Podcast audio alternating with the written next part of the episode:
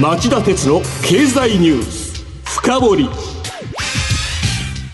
皆さんこんにちは。番組アンカー経済ジャーナリストの町田鉄です。皆さんこんにちは。番組アシスタントの杉浦舞です。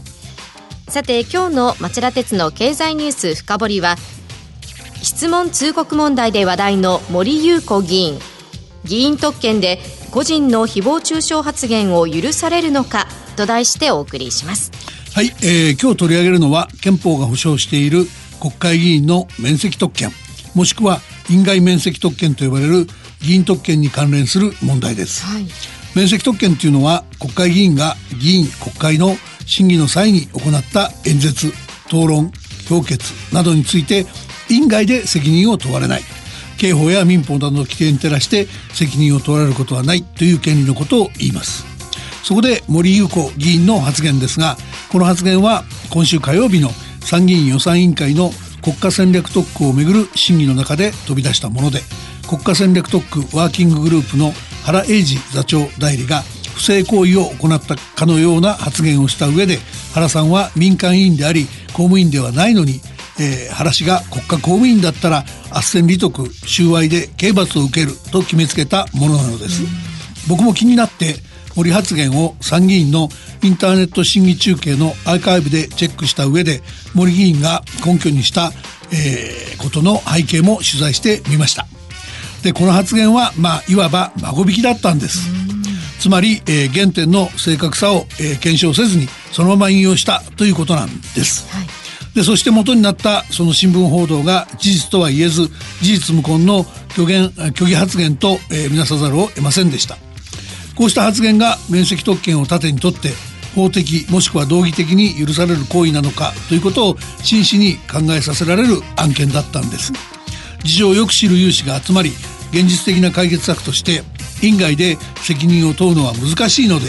院内でのけじめつまり参議院議長に対して森議員に対する懲罰を含む処分を行うように請願することとしその署名を集めようという動きがあるので、うん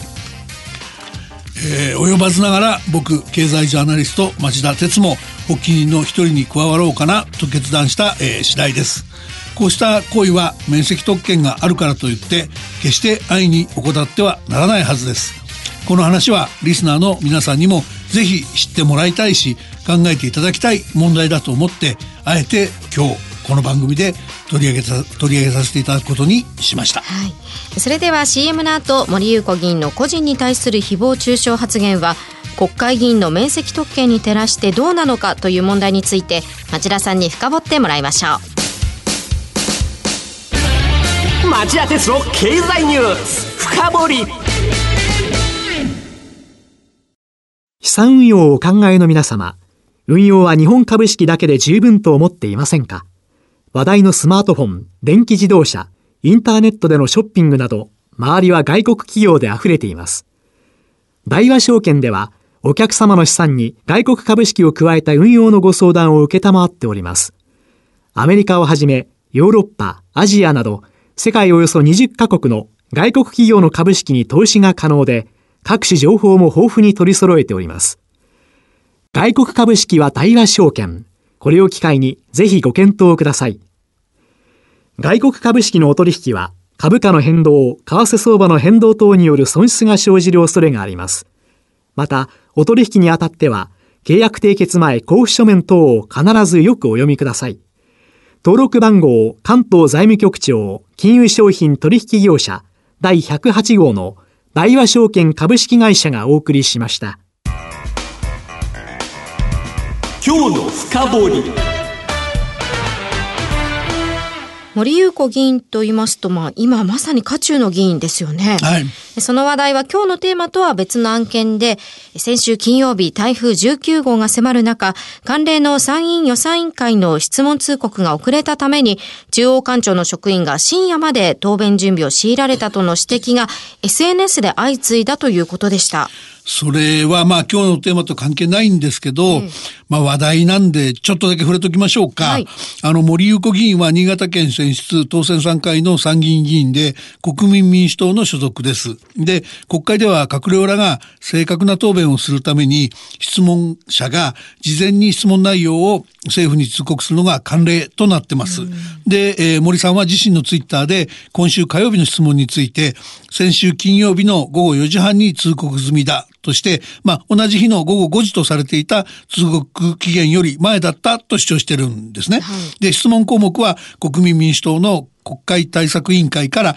参院事務局、内閣総務官室を経て各省庁に渡る段取りだったんで、義務は果たしたはずだっていうロジックなんですけども、それからこの時森さんが示したのは、えー、14のテーマが示された箇条書きの質問項目だけだったっていう問題もあるんですね。そして、えー、実際に答弁を用意する省庁側には期限までに届かなかったばかりか、各省庁には夕刻以降も詳細な質問内容が断続的に送られてきたっていうんです。で、複数の官僚と見られる人物が匿名で深夜まで作業を強いられたなどと、えー、ネット上に、えー、投稿しちゃったと。はい、で、この件では国民民主党の玉木雄一郎代表が土曜日、ツイッターに事実であれば大型の台風が接近している中、えー、問題であり、えー、党を代表してお詫びすると書き込む騒ぎになりました。で、えー、まあでもまあこの話は今日取り上げた話じゃないんで説明これぐらいでいいですかね。そうですね。では今日の件の説明をまあわかりやすく時系列でお話しいただけますか？はい、あのそうですね。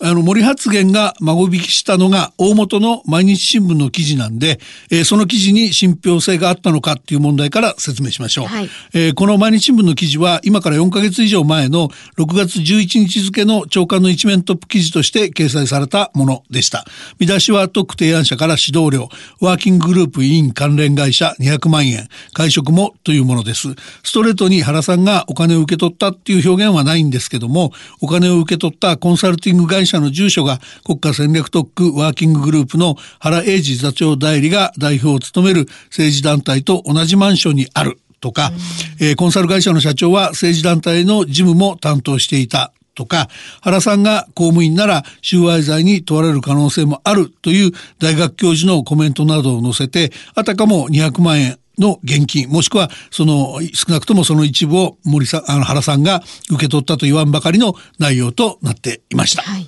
で、毎日新聞自体は、あの、ジャーマ、ジャーナリスト魂に溢れる記事が多くて、新聞記者の勲章である新聞、日本新聞協会賞をたくさん受賞している新聞で、まあ僕も尊敬している新聞の一つなんですけど、はいただ、その一昨年の森かけ報道、森かけ疑惑以来ですね、国家戦略特区といえば悪いものっていう思い込みでもできちゃったのか、その後も原さんに関する記事は異常かつ論理的におかしなものが多く続きました。そうでしたね。で、マスメディアの世界では、政府や警察、大企業などの権威をニュースソースとして、そのニュースソースが発信しているニュースだといい、そのニュースの侵害に関する責任をニュースソースに帰属させる報道スタイルを客観報道と言います。この番組でも財務省によるととか政府によるとといったソースを表示しますよね。はい、あれがまあ客観報道のスタイルってわけです。えー、で、これに対して、そうした報道ではニュースが偏りかねないので、別の報道スタイルも必要だっていうことで、客観報道の対局とされるのが調査報道っていうやり方なんです。これは、あの、まるまる、まあ、その新聞社が、その新聞社の調査によると、とか、あの、公共放送が、公共放送が独自に集計したところといったスタイルがこれにあたり、えー、えー、まあ、この番組でも、えー、僕が取材したところというふうにお伝えするパターンがこれに当たります。はい、実はまあそれで僕が取材したところ今回の話は関係者の中に、えー、原報道が調査報道にこだわりすぎて、えー、調査報道で無理に何かを発信しようとした結果起きちゃった行き過ぎじゃないかなんていう見方もありました。